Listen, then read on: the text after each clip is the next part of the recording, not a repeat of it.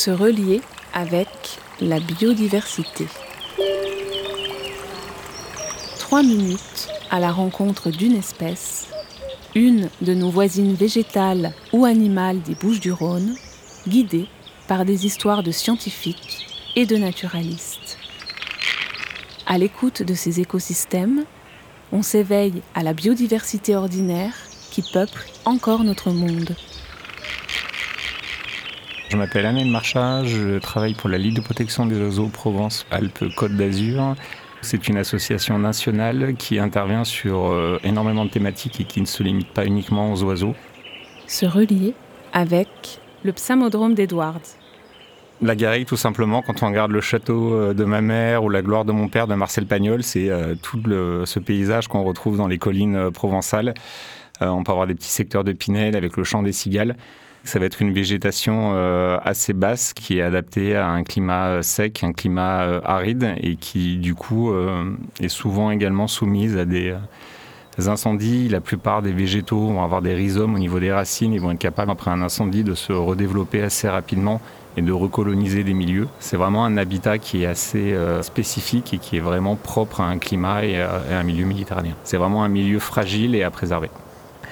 Alors le psamodrome d'Edwards, euh, c'est le plus petit lézard de France. Il faut savoir que c'est effectivement un reptile qui fait 12 cm de long du euh, bout de son museau au bout de sa queue. Euh, il se reconnaît parce qu'il a six longues raies longitudinales claires sur le dos qui permettent de le différencier des autres espèces. C'est une espèce qui est relativement présente, notamment dans la, dans la garrigue.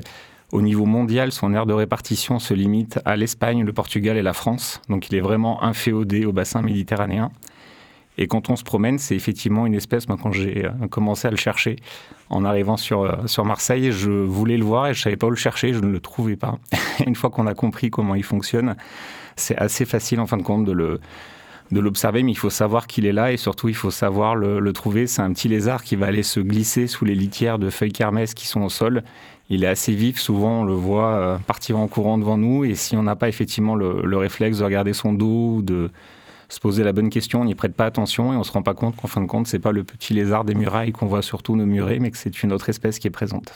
Le nom vient en partie du grec ancien psamo qui veut dire sable, parce que c'est une espèce qu'on peut retrouver assez facilement derrière les dunes côtières. Il aime bien le sable et c'est justement un lézard qui a également besoin d'espaces euh, ouverts. C'est une espèce qui ne pourra pas s'épanouir effectivement a une garrigue qui est trop fermée. Et notamment quand on a des incendies, euh, ce qui a été le cas dernièrement sur le plateau de Vitrolles où il y a eu un gros incendie. Et en fin de compte, les incendies peuvent lui être profitables parce que justement vont lui permettre de coloniser des, nouveaux territoires et d'étendre un petit peu son habitat.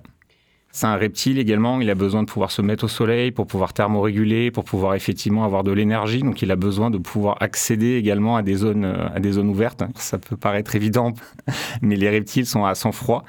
Donc euh, tôt le matin, quand on voit un reptile, il a quasiment pas d'énergie. Il a besoin de recharger ses batteries, il a besoin d'exposer son corps au, soleil. Donc plus le reptile va être gros, plus le process va être, euh, va être long. Les euh, reptiles ont souvent une mauvaise image. Ils sont associés à la, à la vipère, au serpent. Ils représentent la peur dans l'imaginaire de bon nombre de personnes. et pourtant, tous les reptiles de France sont des espèces protégées, donc il est strictement interdit de leur porter atteinte. Et euh, souvent, c'est des espèces qui vont souffrir de cette mauvaise image. On retrouve malheureusement trop souvent des euh, serpents qui sont écrasés sur les bords de route ou qui sont massacrés à coups de bâton euh, sur le bord des chemins parce qu'effectivement les gens ont peur d'eux alors que c'est des espèces qui ont peur de nous. les rencontres, c'est toujours le, serpent ou le reptile qui va effectivement essayer de, fuir l'homme. Et les lézards, malheureusement, des fois n'échappent pas à, cette règle également. Et c'est également une espèce qui va être menacée, ce que je disais en, préambule, on le retrouve que sur le pourtour méditerranéen, au Portugal, en Espagne, en France. Son aire géographique mondiale est quand même assez restreinte qui est en plus euh, vraiment euh, lié à des milieux types comme la, la, garrigue, et notamment quand on a de l'urbanisation, on va venir réduire le domaine vital de cette espèce, qui n'est pas forcément facile à détecter quand on ne sait pas où la chercher, donc on n'a pas forcément non plus énormément de données, même si elle est peut-être plus présente que ce qu'on l'on croit, mais du coup quand on a des projets sur certains sites, c'est une espèce qui n'est pas signalée et du coup qu'on ne peut pas prendre en compte pour sa protection.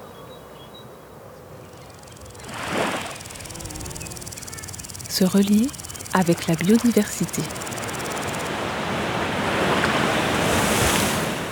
3 minutes à l'écoute de la biodiversité des Bouches du Rhône.